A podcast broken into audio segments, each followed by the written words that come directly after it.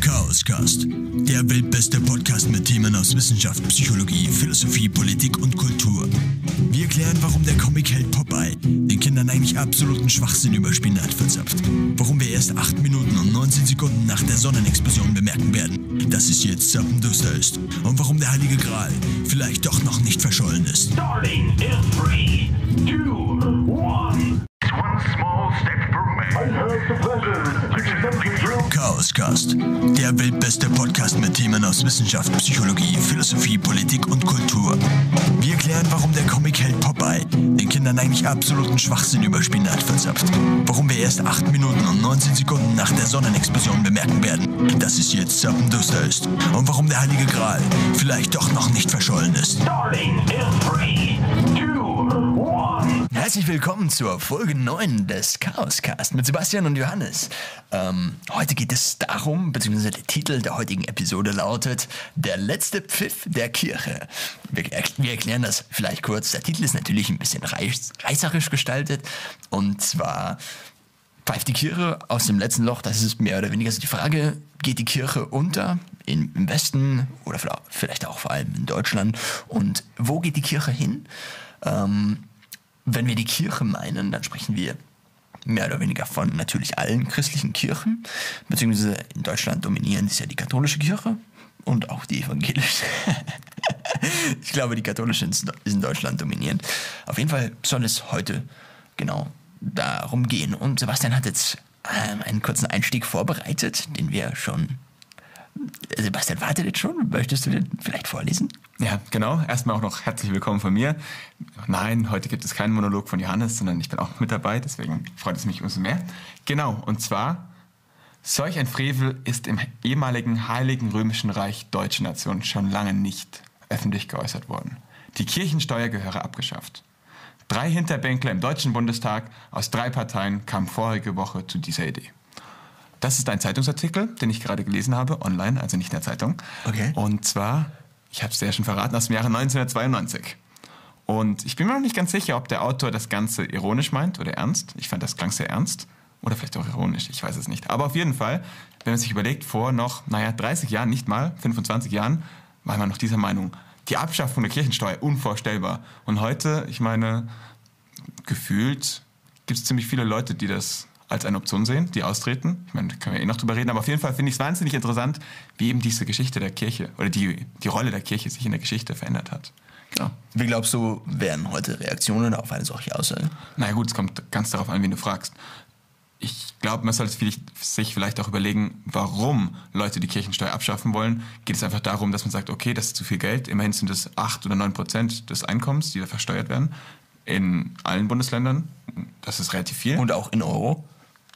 Das war ein Scherz, egal. Habe ich nicht verstanden. Erklär den Scherz nochmal, Johannes. Ich mag das immer, wenn Scherze erklärt werden. Ich habe gesagt, und auch in Euro. Auch, und auch in Euro, natürlich. 8% in Euro. Genau. Ähm, deswegen, klar, kann man sagen, okay, finanziell ist das zum Teil gerade für Leute, die kein so hohes Einkommen haben, eine hohe Belastung. Und da gab es sogar Leute von der Kirche, die gefordert haben, die Kirchensteuer abzuschaffen, weil sie dachten, vielleicht bewegt die Kirchensteuer viele Leute zum Austreten aus der Kirche, Nein. die sonst nicht austreten würden. Weißt du, Leute, die sonst in der Kirche bleiben würden, Ja. wenn sie nichts bezahlen müssten. Das kann durchaus sein. Äh, auf jeden Fall ist es heute gesellschaftlich deutlich akzeptierter zu sagen, man ist konfessionslos, man tritt aus der Kirche aus. Viele junge Leute, die ich kenne, haben das auch vor. Ja. Bei älteren Generationen ist natürlich das auch ein großes Problem, dass sie sagen, die Jugend von heute, oder klar, gut sagen sie oft, aber gerade das führt schon zu ziemlich viel Kritik bei der älteren Generation oder bei älteren Generationen. Oder von älteren Generationen. Oder von älteren Generationen. Genau, hast du gut erfasst. Schön, dass du mir so zuhörst. Genau. Jugend geht nicht mehr in die Kirche und auch sonst macht sie nichts mehr für die Alten. Aber vielleicht könnten wir einmal damit anfangen, kurz uns zu überlegen, woher das dann überhaupt kommt, die Legitimation der Kirche. Warum beansprucht die Kirche eigentlich ja so diese Vorher Vorherrschaftsstellung, dass sie sogar eine eigene Kirchensteuer beansprucht? Vor allem bei uns Ja. hier in Deutschland. Hast du da vielleicht eine Ahnung zufällig? Rein zufällig? Ah, ganz zufälligerweise. Ja, das ist ja super, Jan. Komm, dann halt sie mit uns. Also, um, um nochmal kurz auf die Mhm. Berechtigung der Kirchensteuer an sich äh, einzugehen. Eigentlich ist es ja grundsätzlich so, dass in Deutschland Religionsfreiheit herrscht. Das heißt, eigentlich wäre es so, dass der Staat und die Kirche, unabhängig jetzt von der Religionsfreiheit, wobei das natürlich in, in gewissen Maßen zusammenhängt. Weil in einem modernen westlichen Staat geht man grundsätzlich vom Prinzip des Laizismus aus, das heißt, dass Kirche und Staat getrennt sein sollen. Warum? Weil das in der Vergangenheit immer wieder zu verschiedenen Problemen geführt hat. Zum Beispiel zum Dreißigjährigen Krieg könnte man mitunter argumentieren, dass eben die Vermengung von weltlicher und geistlicher Macht zu Problemen führt, ähm, weil, die, We- weil die geistliche Macht eben eine Verteidigung ihrer Werte durch die weltliche Macht fordert. Das heißt, theoretisch sind wir auch in Deutschland nach diesem Prinzip mehr oder weniger, ähm, beziehungsweise der Staat wäre eigentlich nicht dafür verantwortlich, die Kirchensteuer einzusammeln, macht es aber doch. Das heißt, in gewisser Weise haben wir in Deutschland hier ein, ein Paradoxon, weil es lässt sich eigentlich nicht abstreiten, dass der Kirche aus der Einsammlung der Kirchensteuer durch den Staat ein Vorteil daraus erwächst. Nein, aber man muss auch ganz klar sagen, Deutschland ist auch kein laizistischer Staat. Es ist nirgends in unserer Verfassung verankert, In der Verfassung natürlich nicht. dass wir laizistisch sind. Deswegen, klar, natürlich kann man es dem, dem Staat vorwerfen. Es auch, stimmt ja auch, natürlich. Äh, Deutschland ist, will ich schon sagen, eine christlich geprägte Wertegemeinschaft und da spielt Ja. Religion auf jeden Fall noch eine Rolle. Ja, das Und- findet der, der bayerische Ministerpräsident eben auch. Genau, richtig. Na gut, aber warum der es gemacht hat mit dem Kreuzen, ist vielleicht eine andere Geschichte. Ist vielleicht eine andere Geschichte. Genau, aber Kommen wir auch. auf jeden Fall noch mal ganz kurz zu der Religion. Und zwar, es steht auch im Grundgesetz drin, die Freiheit des Glaubens, des Gewissens und die Freiheit des religiösen und weltanschaulichen Bekenntnisses sind unverletzlich. Das heißt, ja, jeder kann, jeder kann glauben, was er möchte, aber es steht nichts eben drin, dass der Staat und die Religion oder die Kirche getrennt sein müssen. Das gibt es Ja gut, aber wenn jeder glauben kann, was er möchte äh, und die, der Staat eben bestimmte Glaubensrichtungen dadurch bevorzugt, dass sie die Steuern bestimmter Glaubensrichtungen eben einsammeln, dann ist das in gewisser Weise schon eine Bevorzugung und vielleicht auch mit der Religionsfreiheit eben nicht ganz vereinbar. Das ist eben, glaube ich, der Kern, woher das Ganze stammt. Damit das Ganze eigentlich getrennt sein sollte. Wenn wir zum Beispiel nach Frankreich schauen, dann ist in der, in der französischen Verfassung, meines Wissens zumindest, ähm, der Laizismus direkt in der Verfassung verankert und dort wird auch mehr oder weniger eine, also die Trennung mit mehr Enthusiasmus betrieben wie in Deutschland. Wobei natürlich, die, also ich glaube, dass in Deutschland die Trennung nur vom Grundgesetz her rührt, beziehungsweise von der eigentlichen Gewaltenteilung, dass eben in die Gewalt des Staates, also der Staat hat ja auch ein Gewaltmonopol in, einem normalen, in einer normalen Demokratie und das sollte natürlich nicht beeinflusst werden von anderen Faktoren, wie zum Beispiel der Religion. Aber recht viel mehr wollten wir jetzt eigentlich nicht dazu sagen. Ich kann noch ganz kurz dazu erwähnen, zu Frankreich, zum Laizismus, das geht dort eben natürlich dann so weit, dass du nirgends Kreuze hängen haben darfst, Ja. im Gegensatz zu Deutschland. Und auch zum Beispiel in der Schule kein Religionsunterricht stattfindet. ja. Genau. Und die Pfarrer und Priester der einzelnen Gemeinden werden dann eben immer aus Spenden finanziert. Wohingegen der katholischen Kirche, ich hatte ja vorher nachgeschaut, in Deutschland im Jahr 2017 um die 6 Milliarden Euro zur Verfügung standen. Und bei der evangelischen Kirche waren es ähnlich viel. Das heißt, ja, gut, belassen wir es dabei. So. Ja, und die Kirchen sind ja auch relativ reich. In, in Bayern zum Beispiel wurde um das Jahr 1986, nageln Sie mich bitte nicht darauf fest, Herr Traub, ähm, abgeschafft, dass es, dass es so ist, dass man in jedem Klassenzimmer ein Kruzifix anbringen muss, also ein, ein Kreuz mit Jesus eben oder auch ohne Jesus drauf. Ähm, aktuell ist es jetzt in Bayern zum Beispiel ja wieder Diskussion, dass in Behörden zumindest wieder auf Anordnung des Ministerpräsidenten ein Kreuz aufgehängt werden muss. Und deswegen haben wir auch eine mehr oder weniger aktuelle Situation, beziehungsweise einen aktuellen Anlass für erstens mal diesen Podcast. Natürlich sollten, sollten wir jetzt, es wäre aus unserer Sicht nicht sehr sinnvoll zu sagen, wann was passiert ist, weil wir das Ganze natürlich immer ein bisschen im Vorhinein aufnehmen. Aber wir haben definitiv immer noch die Debatte, die ist noch da. Es gab in es gab eben vor kurzem die Anordnung, dass in jeder Behö- Behörde, ab jetzt, in jeder bayerischen Behörde zumindest ein Kreuz zu hängen hat. Und deswegen ist die Diskussion eigentlich schon in den Medien auch gewesen. Wir wollen uns aber jetzt ein bisschen mehr mit der Geschichte der Kirche und dann auch mit der katholischen Kirche beschäftigen, wobei die Kirche zu Anfang zumindest ja eigentlich römisch-katholisch von vornherein, von vor, im Vorhinein war und die Aufspaltung hatte erst zu Beginn von, naja, zu Beginn der evangelischen Kirche mit Luther eben begonnen. Das heißt, vor Luther sprechen wir einfach von der Kirche, genauso wie wir jetzt eigentlich in, allgemein von der Kirche sprechen, aber es war halt einfach eine christliche Kirche, mehr oder weniger. Wir gehen ein bisschen zurück. Ich habe mir sogar hier ein kleines Beispiel ausgedacht, warum es eigentlich wichtig ist, immer die Geschichte auch ähm, zu betrachten, um die aktuelle Situation zu beurteilen. Nämlich ist es so, dass wenn man jemanden kennenlernt, dann ist es so, dass man ja immer nur die aktuelle Vision der Person kennt.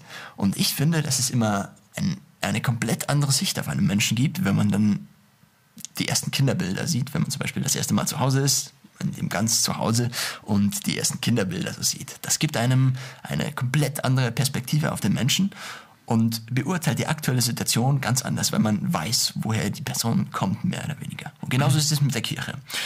Und das heißt, wir können die aktuelle Situation der Kirche nicht beurteilen, wenn wir nur die aktuelle Situation der Kirche kennen. Deswegen gehen wir zurück. Wir gehen mehr oder weniger ins Jahr Null. Im Jahr Null wurde, ist was passiert, Sebastian? Weißt du das zufällig? Nee, keine Ahnung, du. Im Jahr Null, äh, Bethlehem und so weiter. Und dann äh, Nee. Krippenspiel und dann wurde Jesus Ach, geboren. da wurde ein Krippenspiel aufgeführt. ja, ja, cool. In Bethlehem. Damals haben die es auch schon gemacht, das wusste ich Nee, das war mehr oder weniger so eine, so eine Live-Interaction. Ach, das war das. Original. Ja, das Original. Ob Jesus wirklich im Jahr Null geboren ist und so weiter, das ähm, ist letzten Endes noch nicht komplett geklärt. Es gab ja, Hätte ich eh eine Frage, weißt du das? Ab wann beginnt denn offiziell die Zeitzählung? Ab dem Geburtsjahr? Oder weißt, weißt du dann, als Jesus gestorben und gekreuzigt wurde? Ab dem Geburtsjahr Jesus. Ab dem Geburtsjahr. Hatte ich zumindest so. Ich weiß es nicht. Also, Also Jesus wurde ungefähr 30 Jahre alt und das heißt, man spricht dann 30 nach Christus von Tod von Jesus. okay. Wie Jesus, also in historischen Fakten aussah, also wie die ganze Leidensgeschichte und überhaupt, also wenn man das aus, naja, ob das wirklich so stattgefunden hat wie in der Bibel, das ist ja immer fragwürdig. Und Ja, ob wobei- jedes Detail so stattgefunden hat. Wobei man sich in der Wissenschaft einig ist, dass es zumindest einen Jesus gab.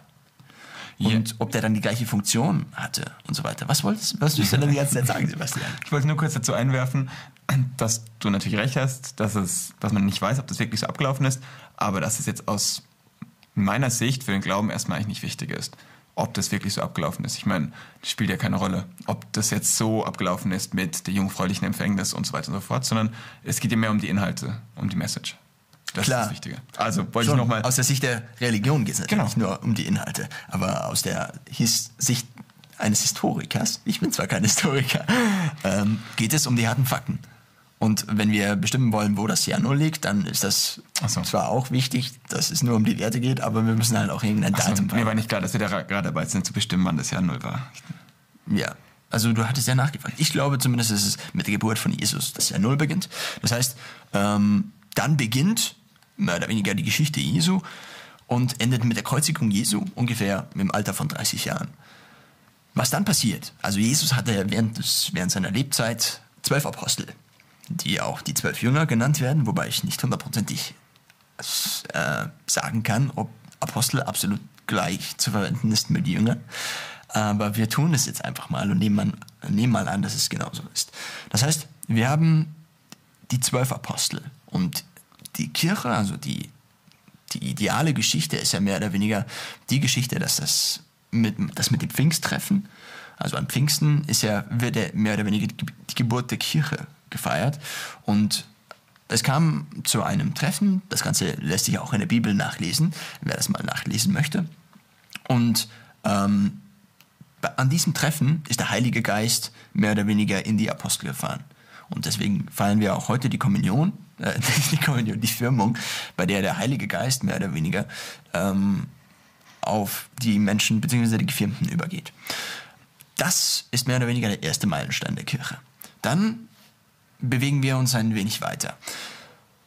Jesus selbst war ja Jude. Das heißt, Jesus selber war natürlich eigentlich kein Christ, weil ob er an sich geglaubt hat oder nicht, darüber lässt sich streiten. Darüber könnte er sich vielleicht auch mit einem Motivationstrainer unterhalten. Aber, aber grundsätzlich kann das Christentum ja erst mit Christus und über Christus beginnen und nicht von Christus aus. Das heißt, nach dessen Tod haben die Apostel mehr oder weniger die Kirche so ein bisschen gestartet und dann der nächste Meilenstein, zu dem wir uns jetzt bewegen, ist die Anerkennung des Christentums als Staatsreligion im Römischen Reich. Ganz kurz, was ich gerne noch kurz einwerfen würde, Ja. weil ich glaube, dass es doch relativ wichtig ist. Es gibt doch auch diesen berühmten Spruch von, oder Aussage von Jesus zu Petrus, du bist mein Fels, auf dir will ich meine Kirche bauen. Das heißt, also ich finde es schon wichtig Ja. zu, zu wissen, dass daraus schon von Anfang an diese Legitimation der Kirche entsteht, dass man sagt, okay, was war der Auftrag von Jesus, sprich der Auftrag Gottes, die Kirche aufzubauen. Mit Ja. ganz klar Petrus als dem ersten, sag mal, Papst, als Oberhaupt. Und genau, dass da schon aus der Sicht von Anfang an diese Legitimation da war, wenn Genau. man das so glaubt, dass das passiert ist. Finde ich noch relativ wichtig zu wissen. Ich habe neulich erst eine Diskussion darüber gehört, inwiefern das wirklich stattgefunden hat oder inwiefern Petrus wirklich den Auftrag bekommen hat oder ob das im Nachhinein vielleicht so geändert wurde. Aber grundsätzlich haben wir natürlich auch diese biblische Legitimation der Kirche durch den Auftrag von Jesus und auch durch Jesus natürlich durch Gott an Petrus. Wobei man natürlich sagen muss, dass Petrus davor ja mitunter eine, einer der ähm, einer der Kandidaten mit den geringsten Aussichten auf einen solchen Posten war, mehr oder weniger. Petrus hat da, ähm, beziehungsweise Petrus war ja der, derjenige, der mehrfach gel geläutert hat, dass er was mit Jesus zu tun hatte und dann kräht der Hahn ja dreimal. Das ist Petrus. Also kommt in der Leidensgeschichte von Jesus vor. Das heißt, er hat mehr oder weniger, und um das dann zu kompensieren, hat er mehr oder weniger, man könnte ja so argumentieren. Aber wir wollten uns ja zum nächsten Meilenstein bewegen. Das heißt, in, ab dem Jahr 30, sagen wir einfach mal ab dem Jahr 30, das stimmt natürlich nicht hundertprozentig, aber ab dem Zeitpunkt gibt es einige Christen. Es gab natürlich auch schon während der Zeit Jesu Anhänger von Christus. Christus hat ja gepredigt und mit- mitunter auch bei der Bergpredigt oder zum Beispiel bei der Speisung von mehreren tausend Menschen mit Fisch und Brot waren ja auch schon mehrere tausend Menschen vorhanden, wenn man das so glauben will. Das heißt, während dieser Zeit haben wir auch schon Anhänger von Jesus. Das Ganze, man muss dazu wissen, dass in der nächsten Zeit, also bis zu diesem großen nächsten Meilenstein, das Christentum eigentlich ziemlich hart verfolgt wurde.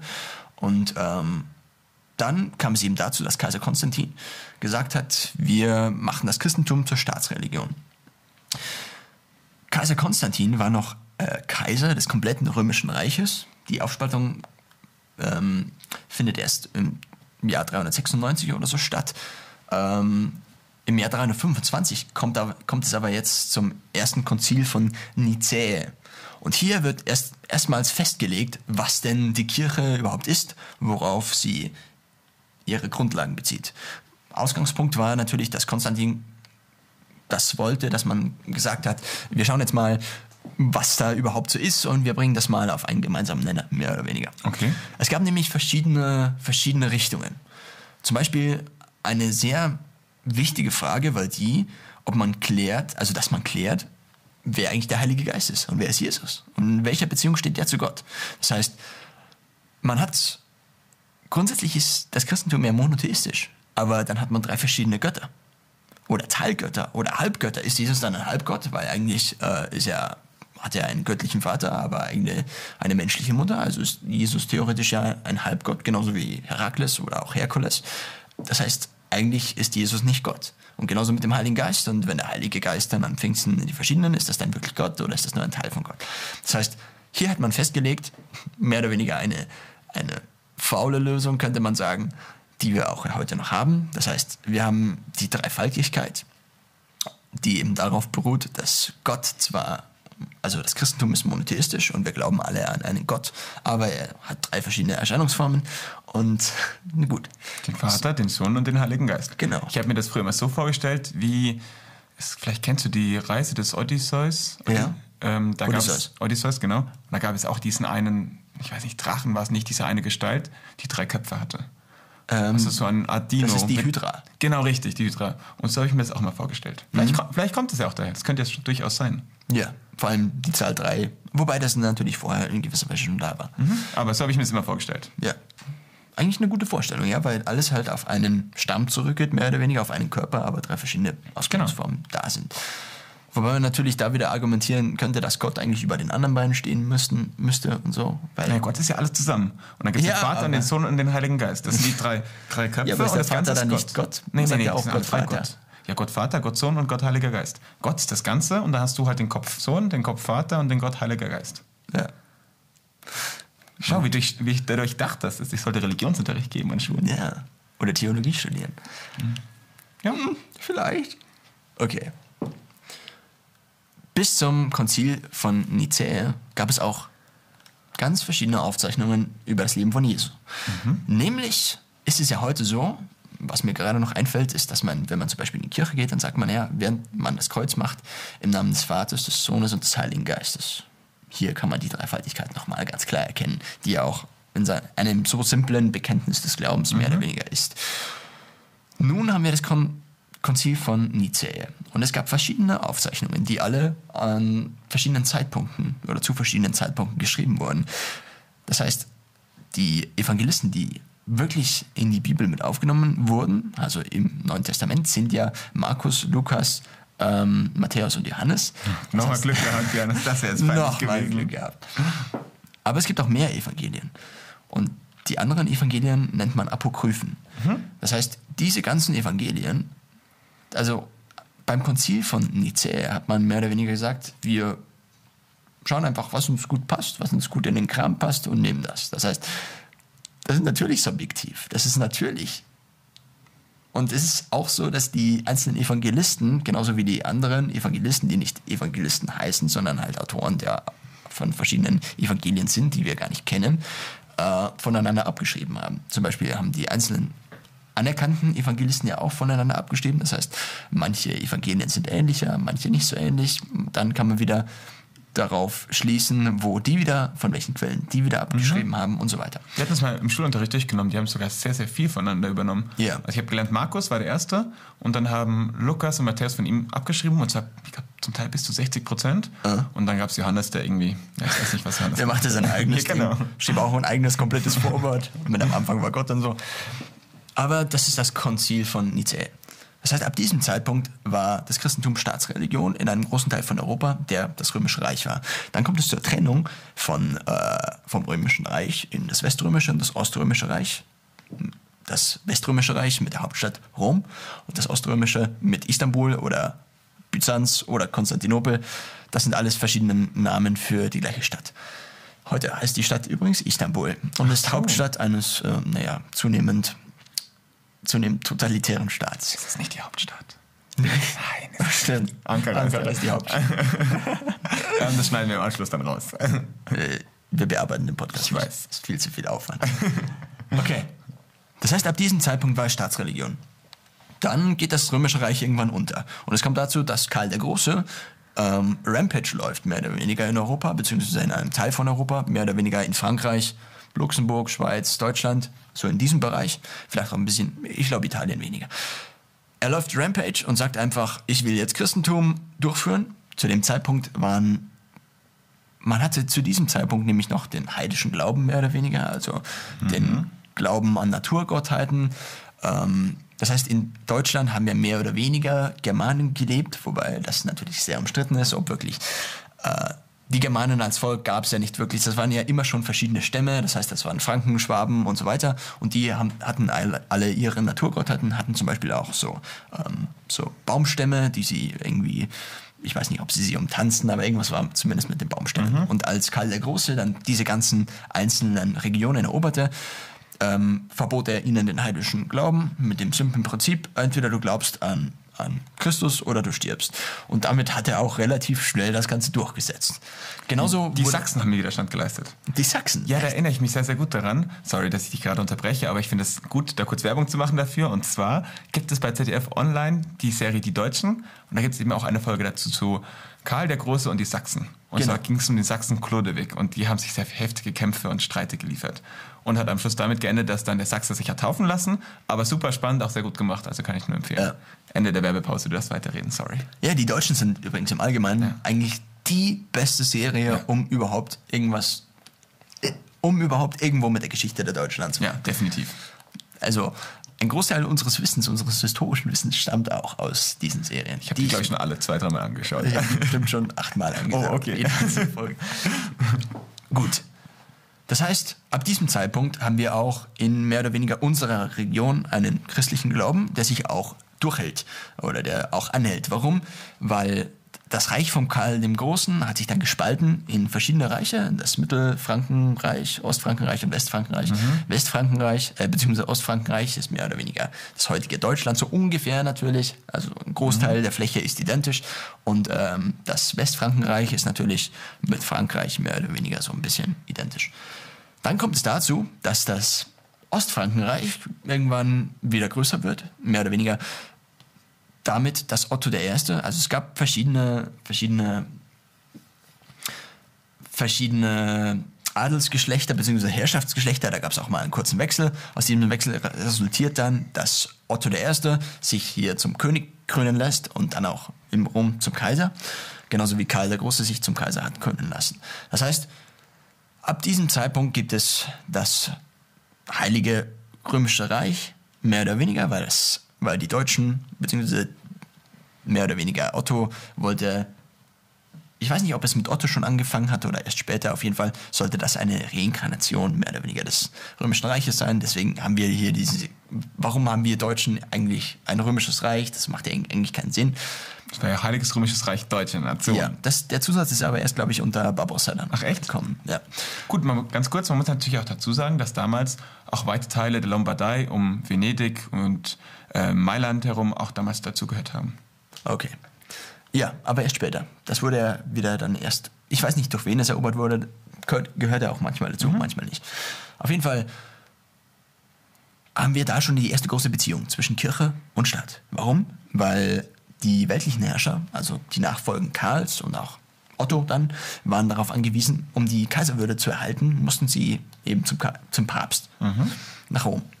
Äh, Das heißt, wir haben Italien war mehr oder weniger, also das heißt, der Papst hatte zu jeder Zeit Rom und ein bisschen drumherum, mehr oder weniger als eigenen Territorialstaat, könnte man, könnte man sagen. Und der wurde natürlich manchmal angegriffen und da sprangen dann die Deutschen während dieser Zeit, also während der Zeit des Mittelalters, äh, mehr oder weniger meistens ein. Und da, und da haben wir die erste Abhängigkeit. Das heißt, im Gegenzug zu der Beschützung von, von Rom, beziehungsweise des päpstlichen Roms und drumherum, äh, akzeptierten die Päpste mehr oder weniger die Deutschen zum Kaiser zum Krönen und akzeptierten mehr oder weniger die Deutschen auch als Oberhaupt.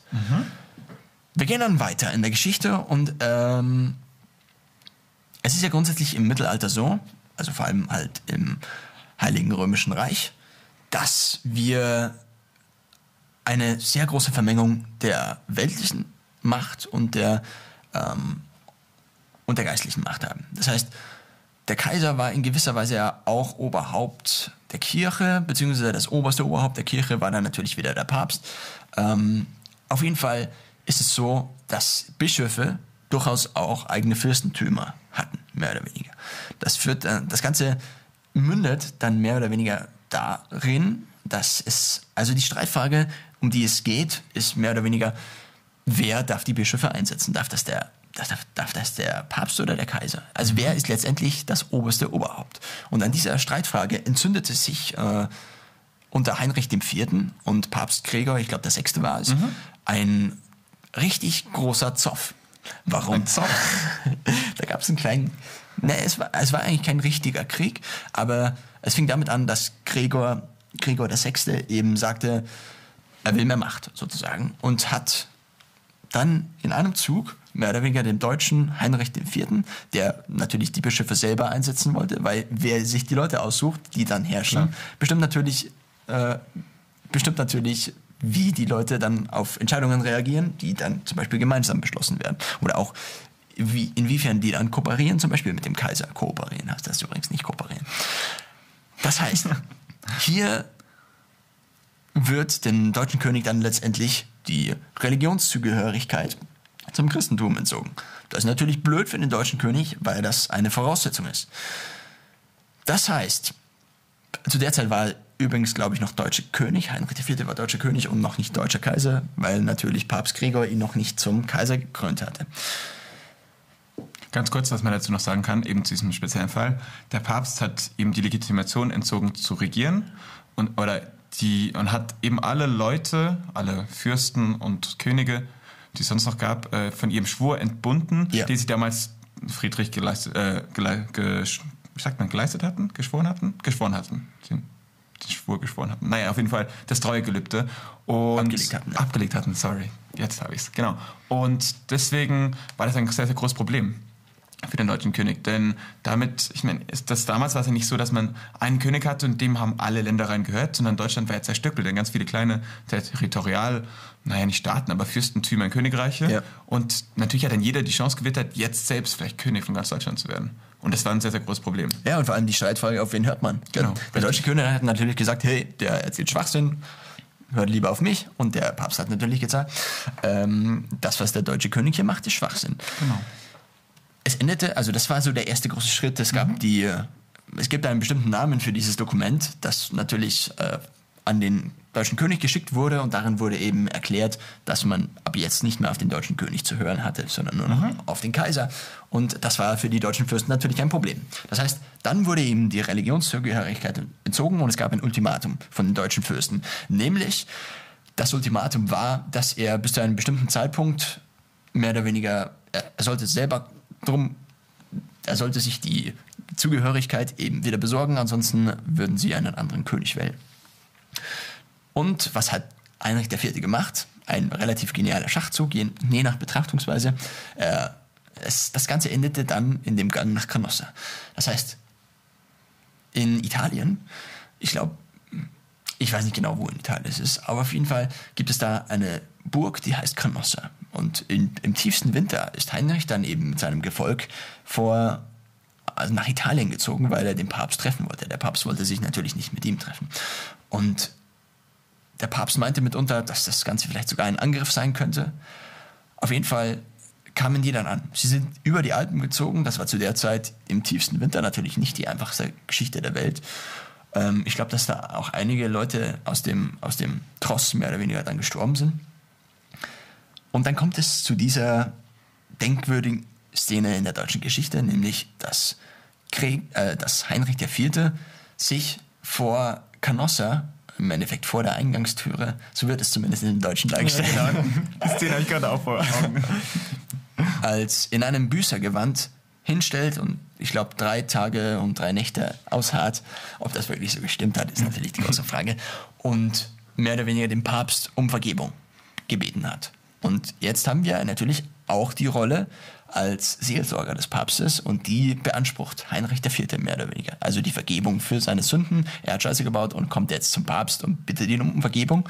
Und der Trick war eben der, dass Gregor eben, Gregor VI. konnte eben so gut wie nicht Nein sagen. Genau. Ansonsten würde er mehr oder weniger sein Gesicht verlieren. Warum? Weil er, weil eben das ein Grundprinzip der, des Christentums mehr oder weniger ist, dass man anderen auch vergibt und so weiter. Das heißt, hier kommt es, äh, hier wird der Konflikt erstmalig damit gelöst, dass, dass Heinrich IV. wieder zur Kirche gehört. Dann kommt er zurück nach Deutschland. Gregor war damit erstmal ausgeschaltet, mehr oder weniger, obwohl er das eigentlich natürlich nicht wollte. Er kam, also Heinrich IV. kam nach Deutschland zurück, musste feststellen, dass die anderen dann schon ihr eigenes Süppchen gekocht hatten und einen Gegenkönig ähm, ernannt hatten. Und dann gab es noch einen kleinen Zoff, ich glaube, das war sogar die Schlacht auf dem Lechfeld. Kann es sein? Kann gut sein. Nicht sicher. Das ist jetzt nur so, so eine vage Vermutung. Und dann hatte Heinrich IV. Es, es gab dann, das, das war, oder, war, oder mehr, war mehr oder weniger die ganze Geschichte. Äh, Gregor VI. hatte dann nicht mehr allzu viel Glück. Heinrich IV. hat dann auch einen Gegenpapst ernannt, der ihn dann zum Kaiser krönte. Und so ging es dann in den nächsten Jahrhunderten mehr oder weniger, oder in den nächsten 200, 300 Jahren noch so ein bisschen weiter. Es gab immer wieder so äh, kleine Gemetzel zwischen Kirche und Staat. Auf jeden Fall ist das der erste große Punkt, an dem wir die Abhängigkeit mehr oder weniger hier erkennen, beziehungsweise an dem diskutiert wurde, wer ist eigentlich von wem abhängig. Wir spulen jetzt mal ein bisschen weiter vor. Also die ganze Kirche, es kommt dann irgendwann zur goldenen Bulle, in der festgelegt wird, dass sieben Fürsten und Bischöfe den deutschen König bestimmen. Damit regelt man das Ganze mehr oder weniger. Aber da sind natürlich auch Bischöfe dabei. Das heißt, weiterhin haben wir Bischöfe als als, naja, als Wähler bzw. als Mitbestimmer, wer der König wird in, im Heiligen Römischen Reich. Dann kommt Napoleon, das Heilige Römische Reich wird für nichtig erklärt. Dann kommt es dazu, dass Napoleon na, mehr oder weniger auf Helena verbannt wird. Dann haben wir den Wiener Kongress, aber da tut sich kirchenmäßig eigentlich nicht allzu viel. Dann, acht, dann haben wir die Märzrevolution 1848, wir spulen weiter vor. ähm, und kommen eigentlich dann schon in die Gründung. Haben wir noch was? Eine klitzekleine Kleinigkeit hast du Ja, vergessen. gut, den 30-jährigen Krieg haben wir Ja, genau, richtig. Aber ich meine, das ist nicht so wichtig. Ja, aber ist ja, tut ja nicht, nicht zur Sache, oder? Nicht zur Sache? Ja. Nein, nein, gut. Ich meine, es ist gut, wichtig zu wissen, dass es eben die Spaltung gab der Kirche. Ja. Und ja, aber an sich jetzt für die Rolle der Kirche heute. Gut. Naja, in gewisser Weise ist es schon wichtig. Ähm, allerdings müssen wir eigentlich auch ein bisschen auf die Zeit gucken. Naja, die egal. Aber gut, wenn du sagst, es ist wichtig, dann hat das jetzt Pri- Priorität. Ja, dann wird das vielleicht eher die Geschichte der Kirche. Wobei, Das ist die Geschichte der wobei Kirche. ja wir den Titel am Anfang schon gesagt Ja, haben. deswegen bin ich auch immer dagegen, den Titel am Anfang zu sagen. So, am Schluss ist mir besser, ach übrigens, das war jetzt die Ah, Geschichte der das war die Kirche. Geschichte. Na komm, dann erzählen wir noch schnell von Luther ein bisschen. Wir machen einfach Teil 1 und Teil 2 draus, okay? Okay. Dann gibt es den zweiten Teil vielleicht irgendwann. Das heißt, das große Problem, das wir im Mittelalter mit der Kirche haben, ist, dass sie eben zum Beispiel die Hexen verfolgt hat. Also die Kirche im Mittelalter hat eigentlich relativ viel ähm, Dampf abgelassen an Leuten, die nicht zur Kirche gehören wollten oder, oder gar nicht unbedingt nicht zur Kirche gehören wollten, sondern einfach anders waren als die anderen. Ja, beziehungsweise die Hexenverfolgung war einfach ein super Mittel, um Leute loszuwerden, die einem nicht gepasst hat. Ja. Haben. Das war einfach. Die Inquisition. Genau. Das ist übrigens der Fachbegriff für die Hexenverfolgung im Mittelalter. Naja, da wurden dann einige Leute gepfählt, andere wurden gerädert. Da gab es die verschiedensten Methoden. Da war man eigentlich relativ kreativ. Da gab es auch diesen einen Test, den fand ich immer super irrsinnig. Ich meine, natürlich sind alle irrsinnig, aber der war besonders dumm. Und zwar, wo man dann vor allem Frauen genommen, genommen hat und Händen und Füßen zusammengebunden hat und man hat sie anschließend in den Fluss geworfen. Und wenn sie aufgetaucht sind, also oben geschwommen sind, dann waren sie definitiv eine Hexe, weil sonst schwimmt man nicht auf. Und dann wurden sie getötet. Und wenn sie nicht aufgeschwommen sind, gut, dann sind sie leider ertrunken, aber dann waren es wohl auch keine Hexen, dann war es halt dumm gelaufen. Sowas eben. Also, wenn sich das überlegt, was hat das eigentlich mit Kirche und Religion zu tun? Der, der Treppenwitz an dieser Geschichte ist, dass man eigentlich immer oben schwimmt, weil man ja so viel Sauerstoff in den Lungen hat. Meistens natürlich. Ja, du kannst natürlich auch, ja, wenn du unter Wasser bist, ja, du kannst natürlich auch ausatmen, dann gehst Ja, du runter, dann aber dann runter. stirbst du eben. Ja. Also das, deswegen meinte ich ja. Und wenn du jetzt mal überlegst, was hat das noch zu tun mit den von Jesus gepredigten Werten zur Nächstenliebe und so weiter und so fort. Ah gut, sorry, ich wollte natürlich ähm, nicht unterbrechen vorher mit der Revolution, äh, Reformation. Naja, den, den, den 30. Krieg und die Reformation hatte ich mehr oder weniger vergessen. Das heißt, es gab einige Gemüter, die sich unter anderem an der Hexenverfolgung, aber eigentlich noch viel mehr an dem Ablasshandel entzündet haben. Der Ablasshandel, kurz dazu, ist der Handel damit, dass man sagt, man gibt Freifahrtscheine für Himmel oder Hölle aus, mehr oder weniger, und vergibt manchen Leuten die Sünden. Also, das heißt, man kann sich erkaufen, ob die Sünden vergeben werden oder nicht und ob dann die Verwandten oder man selbst, wenn man, sollte man ableben, in Himmel oder Hölle kommt. Genau. Das ist natürlich relativ gut für, für Leute, die reich sind, eher nicht so gut für Leute, die arm sind. Und äh, die Kirche hat sich natürlich auch den einen oder anderen, ähm, der andere oder andere, mir fällt kein cooles Wort für, für Geld ein. Zaster. Zaster. Zu der Zeit waren es wahrscheinlich Taler. Ja doch, da gibt es auch diesen Spruch, wenn der Taler in dem Kasten klingt, die Seele in den Himmel springt. Da waren es wahrscheinlich Taler. Also ich nehme auch an, dass es Kataler waren. Gut. Luther hat zum Beispiel, hat dann mehr oder weniger gesagt, das kann doch nicht sein, das stimmt überhaupt nicht mehr mit den christlichen Werten über, mit ein, überein, mit ein, überein. Auf jeden Fall hatte er eigentlich damit recht. Definitiv. Komplett damit recht. Das heißt, eigentlich könnte man die Meinung vertreten, dass das, was von der, von der Kirche danach überblieb, eigentlich nicht das, der Teil ist, wo man unbedingt dabei sein muss. Und auch vielleicht heute nicht mehr dabei sein sollte. Aber gut, die Kirche hat sich ja in der Zwischenzeit ziemlich entwickelt. Ähm, das heißt, Luther hat seine 12, 14? 14 Thesen, glaube ich, waren es. Und dann an irgendeine Echt? Tür genagelt. Ich dachte, es wären viel mehr. Ich google das mal kurz. Ich dachte 95. Wir schauen das Ganze. Ich. Was, ach, fünf, ich, ja, 95, oder? 95. 95. war so meine Überzeugung. Ich meine, vielleicht waren es auch 12 oder 14, aber... Heute Geschichtsraten mit Sebastian und Johannes. Zu der Zeit war auch jemand deutscher Kaiser, der nicht mal Deutsch konnte, sondern einen Übersetzer brauchte. Und da gab es dann mehrere naja, Gerichtsverhandlungen, wo Luther eben auch anwesend sein musste. Man verlangte von Luther mehr oder weniger, dass er seine Thesen widerrufen würde. Hat er nicht gemacht. Ähm, zu der Zeit gab es aber unter anderem ähm, also es gab mehrere Fürsten, die schon eigentlich mit Luther übereinstimmten und auch seine Meinung verfolgten, beziehungsweise sagten, dass er eigentlich recht hatte und auch dieser neuen Kirche angehören wollten, die es Zeit, zu der Zeit ja noch nicht wirklich gab. Es endete damit, dass Friedrich der Weise eben Luther zu seiner, auf seine Burg in seinem kleinen Staat eingeladen hat und ihm eben mehr oder weniger Schutz bot. Luther, Er hat ihn bei Nacht und Nebel entführt. Ja, gut. Das, Also einladen und dann aber ich glaube, das Ganze war mehr oder weniger abgesprochen. nicht, soweit ich weiß, wusste von, von Luther nichts. Meine. Ich glaube schon. Na gut, das können wir in Folge 2 aufklären. Das klären wir dann. Ihr könnt jetzt lang in auch mal recherchieren und wer zuerst anruft, hat gewonnen. Ja, wir machen ein kleines Telefonspiel. Genau. ja gut, aber das mit dem Anrufen funktioniert nicht. Gut.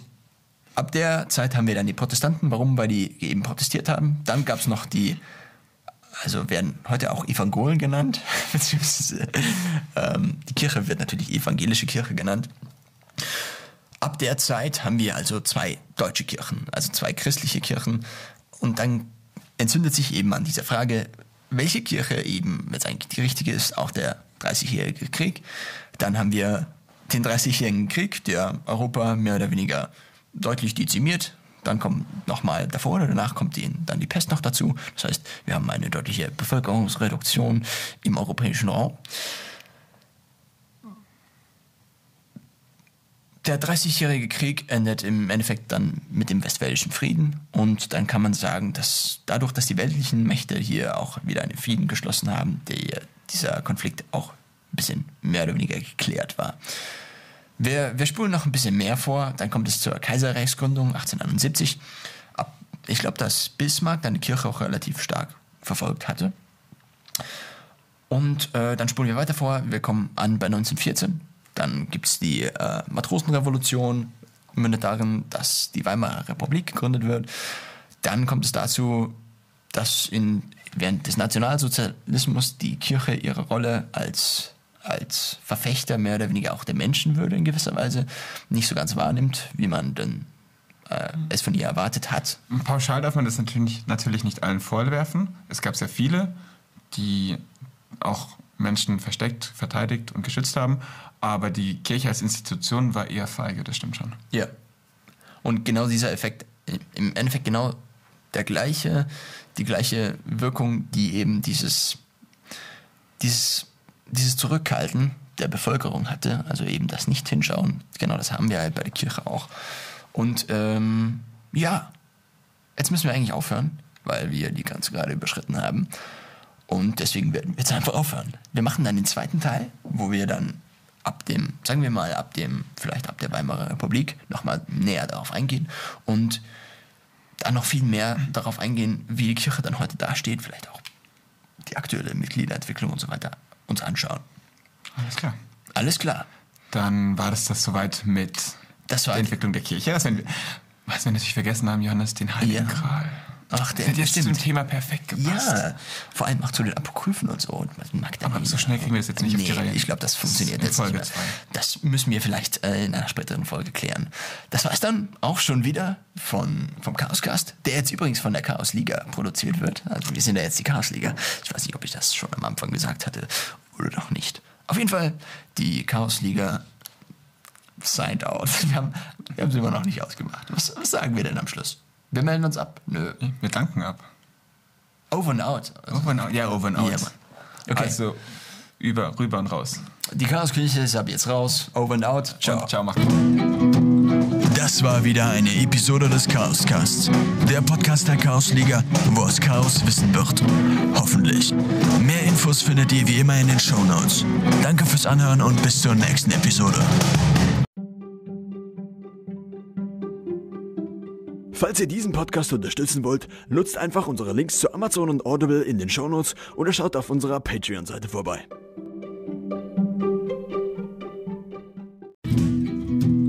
Das war wieder eine Episode des Chaoscasts. Der Podcast der Chaosliga, wo aus Chaos Wissen wird. Hoffentlich. Mehr Infos findet ihr wie immer in den Shownotes.